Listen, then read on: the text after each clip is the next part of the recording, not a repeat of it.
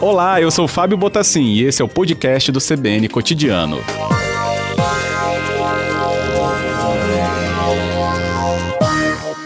Obrigado pelo convite, um prazer estar aqui contigo, com a sua equipe e com todos os ouvintes. Que bom, eu que agradeço, porque o momento ele, ele é muito importante, professor, ainda mais quando a gente está aí numa discussão é, sobre processos democráticos, né, muito forte ainda vindo do que foi a repercussão e ainda é dos Estados Unidos, mas a gente tem a nossa própria demanda, né, a nossa própria democracia pujante, com o momento aí é, de referência neste domingo, e esse papel do cidadão, da cidadã, do eleitor, da eleitora em relação ao seu, ao seu processo decisório. Professor, esse momento que antecede a eleição ainda pode ser mesmo de dúvida? Em relação pode à escolha sim. do candidato, claro. Pode sim. Deixa, antes, se você me permitir, até usar o nome do programa para comentar essa questão política. Então, nós estamos aqui na CBN Cotidiano. Domingo, domingo é um evento especial. As eleições, é, elas extrapolam a, a nossa vida cotidiana, é algo especial, não se repete. O cotidiano, via de regra para a sociologia, é uma vida repetitiva, aquela vida que a gente tem ao longo do dia, com hábitos arraigados, consagrados. Então, vamos ao trabalho, vamos à escola, temos os afazeres domésticos e tudo mais. Então, a vida cotidiana é uma vida repetitiva, é aquela vida do dia a dia. Né, que, no caso de vocês, as notícias do dia a dia que acabam impactando o cidadão. A eleição é uma festa cívica da democracia. Então, ela tem acontecido no Brasil de dois em dois anos porque a gente intercala eleição para presidente, governador, deputado federal, uh, deputado estadual, uh, presidente da República, das daquela eleição como essa agora de prefeito e de vereadores. Então, de dois em dois anos, estamos indo à urna, e aí é um evento que extrapola o cotidiano. Mas é um evento muito importante, Fábio, porque a escolha dada no domingo, portanto, neste domingo, escolhendo vereadores e escolhendo prefeitos dos mais de 5 mil municípios no Brasil, essa escolha extraordinária que se tem na eleição do domingo, ela vai impactar no cotidiano de cada um de nós, nos bairros que nós moramos, nas cidades que nós estamos habitando. Então, a democracia é uma festa cívica, mas ela não se limita, ela não se limita ao dia da eleição. E aí entrando na resposta à sua primeira pergunta, sem dúvida que ainda nós podemos né, ter dúvidas a respeito dos candidatos. Inclusive, é melhor não é, o, o eleitor estar em dúvida do que ter certezas absolutas. Então, essas dúvidas são comuns.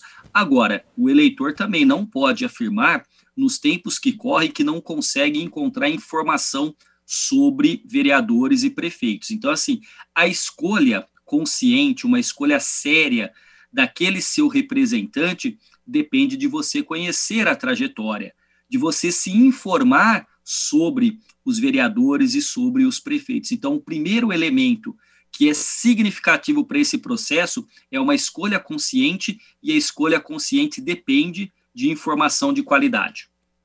Com certeza, professor. É, essa escolha, né, como você fala, que vai ter essa repercussão durante os mandatos né, que estão em jogo é, no Legislativo Municipal e no Executivo Municipal, eles vão trazer né, essa construção do que a gente tem aí né, na, ao nosso redor. Né? É como se fala, né, as prefeituras né, e suas câmaras respectivas são aquelas que estão mais próximo do eleitor e que, por muitas vezes, né, negligenciando uma escolha ou a procura por essas informações, podem sim trazer impacto significativo para o que a gente vai ter de desenrolar depois. Essa busca da informação, inclusive, está sendo beneficiada, por exemplo, por esse momento de rede social ou de acesso facilitado via né, instrumentos virtuais, professor? Está sendo é, facilitado, você tem toda a razão, Fábio, mas também está sendo distorcido. Então, é, o que, que é importante? Informação você tem aos montes, as informações elas pululam nas redes sociais. O importante é uma informação de qualidade. Essa informação de qualidade geralmente é uma informação que tem o trabalho seu e dos seus colegas jornalistas. Então, a imprensa livre é um outro alicerce a sustentar a democracia. Uma imprensa que faça o seu trabalho de apresentação é, da informação, muitas vezes a análise da informação, a contextualização, e isso é feito a partir de um trabalho jornalístico. Então, nós temos que escapar de qualquer. Você tem que fazer muita força, mas muita, muita força mesmo, Fábio, para escapar das fake news, para escapar das teorias da conspiração que estão nas redes sociais e também da pós-verdade. Então, esses três elementos, eles estão presentes e são elementos corrosivos para a democracia. Então, é importante que se escolha e que tenha informação e as redes sociais estão disponíveis para que se possa informar com qualidade. Hoje você tem é, organizações que não são governamentais, são é, instituições que trazem uma informação de qualidade, trazem ranking da participação dos políticos, quantas vezes aquele político foi à Câmara de Vereadores, quantos projetos aquele vereador apresentou e, e eles foram aprovados, né? É, o mandato do vereador ou do prefeito tem que ser transparente, tem que ser informado. Então, nós temos que procurar essas informações para consolidar a nossa convicção. E esta convicção, é, transformando-se em voto no dia da eleição, a partir de fontes confiáveis.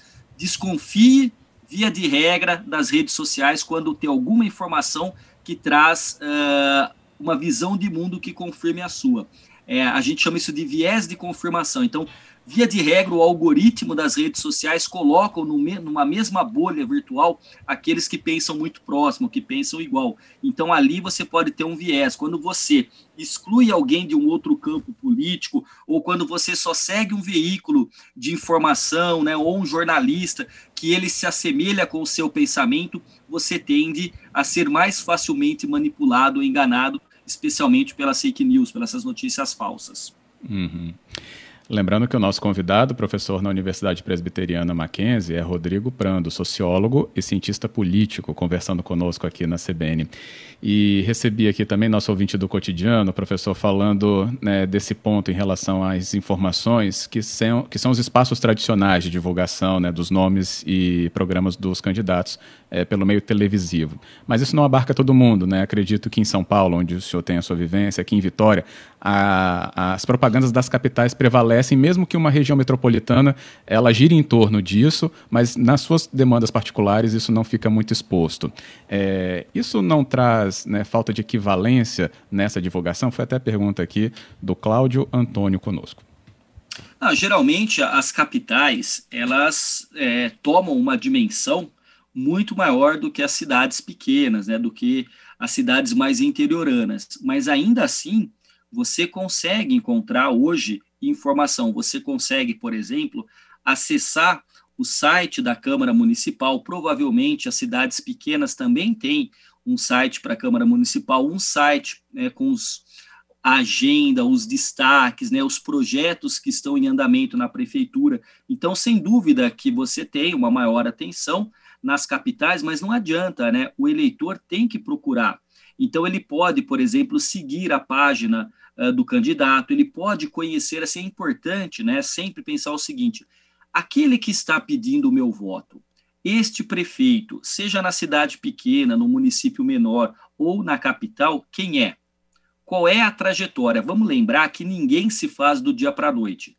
As pessoas têm uma trajetória. Então, veja, quais são as bandeiras, as lutas, né, os projetos, a visão de mundo que este candidato tem. Será que esses valores que ele tem, essa visão de mundo, as causas pelas quais ele luta, que ele advoga, isso faz parte da minha perspectiva de mundo? Se fizer, talvez seja o momento de pensar na escolha dele. Agora, tem que conhecer quais são as realizações do candidato a vereador ou do prefeito é, na sua vida privada, enfim, ele é um, ele é um empresário, ele é um desportista, ele já foi político, é a primeira vez que ele tenta entrar na política. Então, que ele defende? Qual é o projeto dele? Para o prefeito, vamos olhar, porque qual é o plano de governo que esse prefeito apresentou? O professor não apresentou plano de governo nenhum. Desconfie, porque se alguém que quer ser o líder, o chefe do executivo no município, não tem a capacidade de articular uma equipe né, a, a, a condição intelectual de colocar no papel o que pretende, provavelmente não vai é, levar a sério o ato de ser prefeito. Então, assim, independente das capitais ou daquilo que traz a televisão, nós temos que procurar conhecer esse candidato, porque a escolha tem que ser feita com base nesta trajetória, para que a gente não se equivoque, não seja enganado. E muitas vezes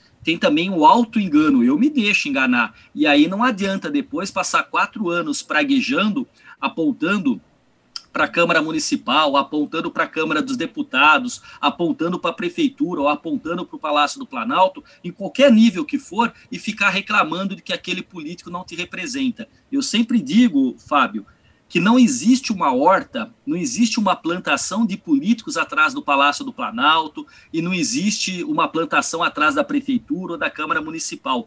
Todos que ali chegaram, chegaram referendados pelo voto. Então, assim, a informação ela se espalha e é mais bem vinculada nas grandes capitais, mas ela está, sim, disponível, à disposição também nos pequenos municípios. Basta ter vontade, basta saber procurar que a gente encontra sobre a trajetória do candidato. Ótimo. Nosso ouvinte pode também participar, como fez aqui é, nosso ouvinte que despertou esta demanda pelo 99299-4297. É, tem outra questão aqui, professor, sobre esse acompanhamento, né, que o senhor próprio é, acabou de apontar, mas também foi levantado aqui pela Leila. Né? A gente não tem, ela fala, ela usa essa palavra, a gente não tem tradição em acompanhar os candidatos depois de eleitos, mesmo aqueles que não foram os nossos votados. É, por que, que a gente não tem essa conexão? É a pergunta dela. É, tem toda a razão. É, é, não tem a tradição, que não tem o hábito, porque muitas vezes é, uma parte considerável uh, do cidadão é um cidadão que não participa na ideia de uma cidadania ativa, porque votar é um direito e um dever no Brasil. Só que, além disso, a gente acompanha e tem que participar da vida pública. Então, na maioria das vezes, é, o cidadão entende que depositar o voto lá, que digitar o voto, não deposita mais, né? a gente digita, mas digitar o voto na urna eletrônica, ali ele já estabeleceu o compromisso dele dali para frente é com o político. E isso está equivocado. É ali que efetivamente começa a verdadeira participação política daquele que foi eleito, mas daquele que votou, que deve acompanhar. Então, é a Leila, né, que é a ouvinte, então ela tem toda a razão. Isso. Cabe cabe a cada um de nós acompanharmos, mesmo aquele que não venceu, é perguntar: vem cá, é, você havia prometido isso, mas já se passou um ano do seu mandato, o que, que você fez? Mas, como é que eu prometi? Você tem lá o print da rede social do candidato, então você acompanha, você cobra. E aí a gente tem que também ter Uh, no Brasil um hábito muito importante por parte dos políticos, que é uma palavrinha em inglês, o accountability, que é, na verdade, a transparência. Ele tem que publicizar, ele tem que tornar público aquilo que está acontecendo porque numa democracia a publicidade é a regra, o segredo é a exceção. Então, se ele publiciza, se o eleitor, cidadão, eleitor barra cidadão, está acompanhando, ele vai influenciar aquele, aquele político, ele vai cobrar. E para isso tem que ter uma participação ativa na cidadania. É não acreditar, como lá na minha primeira pergunta, de que a democracia se limita ou se resume ao voto.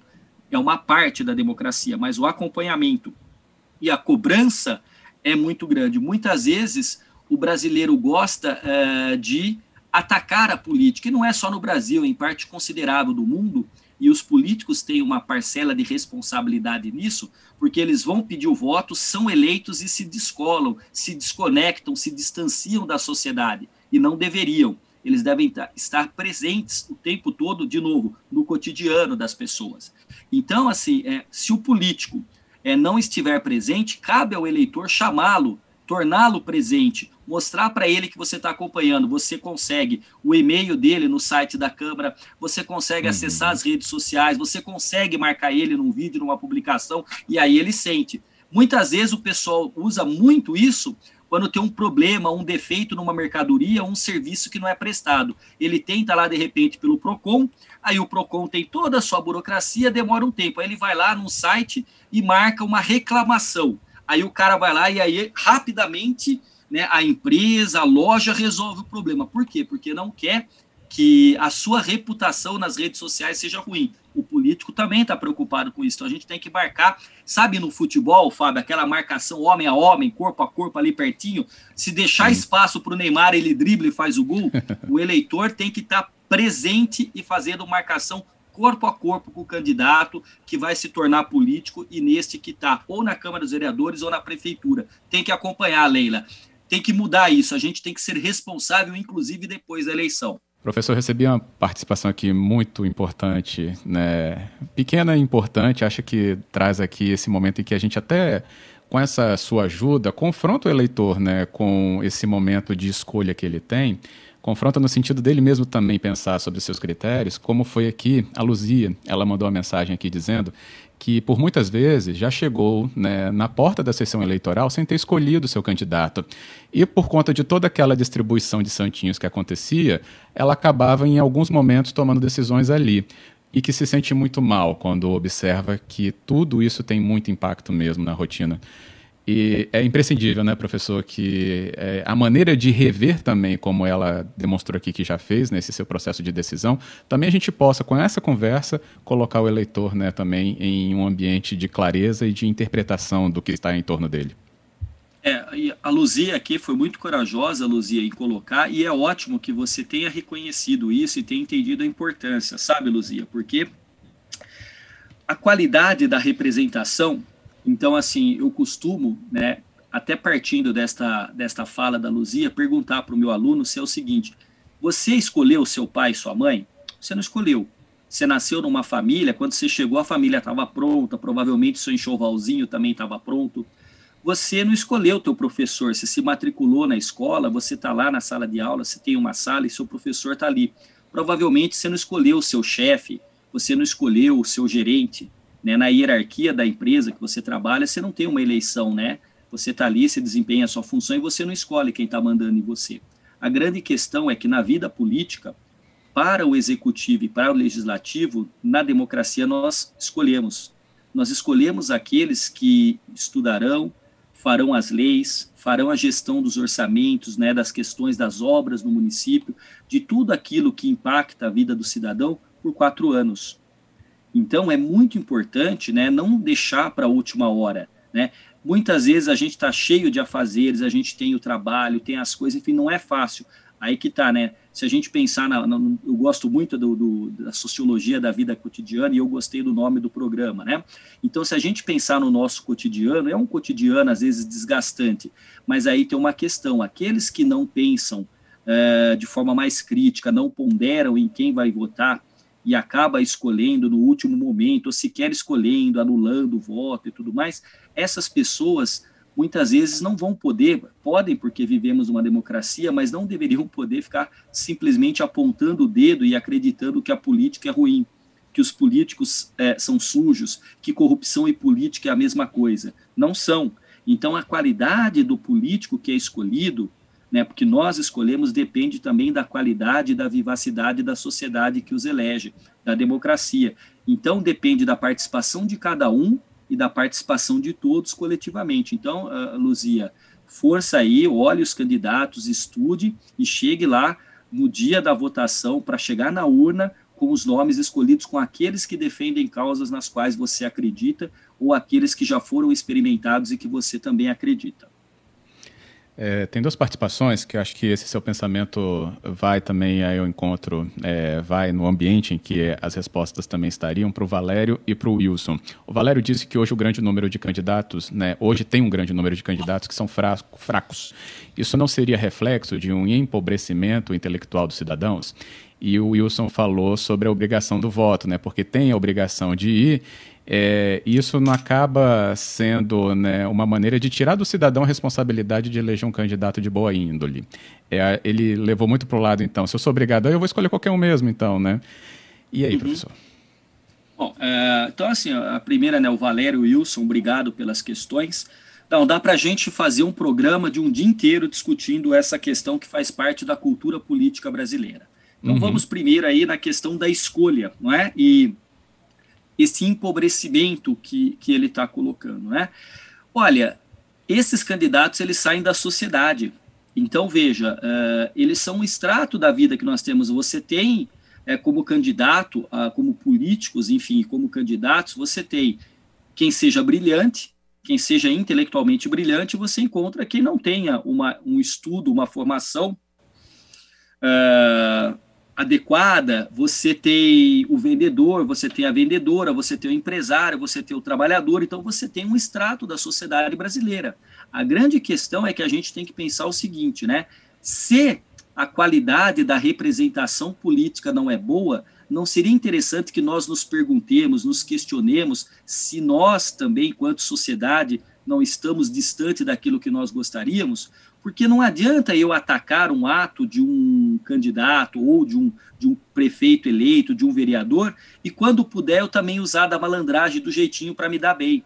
Então, assim, a gente tem que olhar uh, a sociedade e a nossa representação dentro dessa perspectiva que contribuição eu estou dando. Não estou dizendo que você precisa ir lá e se candidatar, mas você tem que dar, por exemplo, se você não estacionar em fila dupla, se você não é, não fraudar o imposto de renda, se você não oferecer propina para o guarda, são vários comportamentos que mostram uma maturidade da sociedade em relação às questões que são públicas. Se você estiver fazendo isso, a sua ação, a sua atividade também é política, é de uma participação nessa discussão social. Então, assim, a qualidade ou empobrecimento da política talvez, é, Valério, reflita uma, um próprio empobrecimento da sociedade, como você bem colocou. Muito boa pergunta, e isso tem que ser para que pensemos como estou ou como estamos enquanto sociedade. Porque não adianta nada eu apontar para qualquer espaço onde os políticos se encontram e dizer que eles são péssimos e nós somos virtuosos e os melhores. E aí a pergunta do Wilson sobre a obrigatoriedade do voto. Isso é uma discussão que há muito vem é, a respeito do voto obrigatório, mas na prática é, aquela multa que você tem ela é muito pequena, ela é irrisória, o que mostra que ao longo do tempo os níveis né, daqueles que deixaram de votar, então é, a eleição você tem, né, o que é eleito são os votos válidos, portanto as abstenções e os votos nulos não contam. Mas aí o que acontece? Quando você deixa de votar, você também está entregando um, uma, um, um, documento quase, que é uma, uma folha em branco, para que outros votem e outros escolham no seu lugar. Então também você está abdicando de um direito que também é um dever, porque é um dever da gente controlar a, a, a, vida pública, participar da vida pública. Então, eu creio na importância do voto como fundamento, mas não apenas como exclusividade do momento da democracia. Então, a gente tem que votar e tem que votar consciente, é, Wilson. Ótimo. Bem, professor, é um momento tão, tão belo nesse sentido da, da, do que a gente vive né, em relação ao país e aí no reflexo da nossa cidade. Tem outras duas participações aqui, que é as que eu posso usar agora, até pelo nosso tempo, que ainda hoje tem propaganda política. Né? Vamos, é, vou tentar ser rápido. Vamos lá. Vamos lá que eu vou tentar então, ser rápido. Para atender então o Márcio, ele fala sobre, mandou um áudio aqui para a gente, mas estratificando, ele falou aqui sobre o plano do governo registrado na Justiça Eleitoral. Não tinha que ser seguido fielmente esse plano? Então, é impossível você imaginar que você vai seguir fielmente, até porque é, muitas vezes você só toma contato com a realidade do caixa do município, de quanto tem de dinheiro ali, quando você é eleito. Então, assim, nem sempre é uma coisa tão simples. Mas ele deveria ser, sem dúvida, um norteador. Então, aquilo ali que está registrado é, no Tribunal Superior Eleitoral tem que ser um norte, tem que ser um protocolo de intenções, e aí o cidadão deve acompanhar. Claro que nem tudo que está no papel, nem tudo que é projetado, nem tudo que eu desejo eu consigo, nem na minha vida particular e o político também não, mas aí ele tem que se esforçar para tentar alcançar aqueles objetivos e se não alcançar, ele tem que explicar o porquê. Ótimo. E o Kleber, para a gente, então, aqui fechar com essa participação dele, ele diz que escolhendo ou não, né, eh, se esse eleito né, foi escolhido ou não pela, né, por determinado grupo, acredito, ele acaba usando o mandato em benefício próprio, não em prol da sociedade, professor, a leitura dele, porque ele fala que no mundo ideal o processo eleitoral é lindo, mas na vida real ele até usa aqui uma expressão, é um jogo de chacais. E aí, essa desconexão, né? eu vejo desconexão também entre a escolha desse político né, e o, a volta dele, então, em serviço ou prestação né, do seu mandato à sociedade. Aí, então, a, a, resposta ao Kleber vem naquilo que eu estava falando há pouco. Né? Se a qualidade é, desses representantes podem ser comparada de chacais, que são aqueles animais que atacam a carniça, que se degladiam e que perseguem os outros animais que estão para morrer e tudo mais. Enfim, aí lembra a leitura, aí eu sugiro para o Kleber, se ele tiver um tempinho, né, pegar um livro do Maquiavel, que está lá escrito pelo menos há mais de 500 anos, que é O Príncipe. Então lá ele fala que a política não é o que nós gostaríamos. Há uma diferença entre aquilo que eu desejo e aquilo que é de fato. Então a política não é o lugar da pureza não é um lugar uh, límpido, sem nada uh, que seja ruim. A política reflete a condição das pessoas. É, o, o Maquiavel diria que a natureza humana não é uma natureza boa na sua essência. Se assim fosse, não precisaria de política para controlar os ímpetos de cada um. Então, é, Kleber, veja que é, se a política é assim considerada, em grande parte é porque nós, no Brasil, na sociedade, contribuímos para isso quando nós nos ausentamos, quando nós acabamos é, por não votar e, e, não se importar com a política, tem aqueles que se importam muito. Agora, quando você tem o candidato que é eleito, se você acompanha e cobra, você começa a mudar essa correlação de forças. E aí eu sempre digo: o político tem que servir ao público e nunca se servir do público o político tem que estar vocacionado para a política, fazer política é, com a vivacidade, ser vivo na política e não usar da política para benefício próprio. Eu sei que muitos fazem isso, mas aí vale ressaltar: eles são eleitos e reeleitos. Então a, a, a cidadania não é ativa e o cidadão eleitor não está fazendo seu papel de escolher bem. Ótimo. O Kleber respondeu, é pelo príncipe mesmo que ele tinha formulado a pergunta dele. Ah, ótimo, Kleber. Então não precisa nem ler, Kleber. Veja lá quando Maquiavel fala que os homens são assim, malignos por sua natureza. Aí não tem jeito. A disputa também vai ser nesses termos, Kleber. Altíssimo nível, professor. Muito obrigado mesmo. Fico muito contente que os ouvintes, inclusive, nos confrontem aqui com as suas perguntas e tenham tido esclarecimento com a sua ajuda. Obrigado, Rodrigo. Eu que lhe agradeço o convite, deixo um cordial abraço a você, a toda a sua equipe técnica e aos leitores que nos acompanharam, e especialmente aos que questionaram, fizeram perguntas. E estava lembrando aqui, faz pelo menos 10 anos que eu não vou até Vitória eh, e preciso retornar a, a esse espaço, esse ambiente lindíssimo com o povo acolhedor. Meu abraço a todos vocês. Olha, professor, você vai se espantar, viu? Então, claro, né, a evolução e a beleza da nossa cidade, muito mais realçada, então, depois de 10 anos. Venha sim, por favor. Com certeza. Grande abraço a todos vocês. Fiquem todos bem.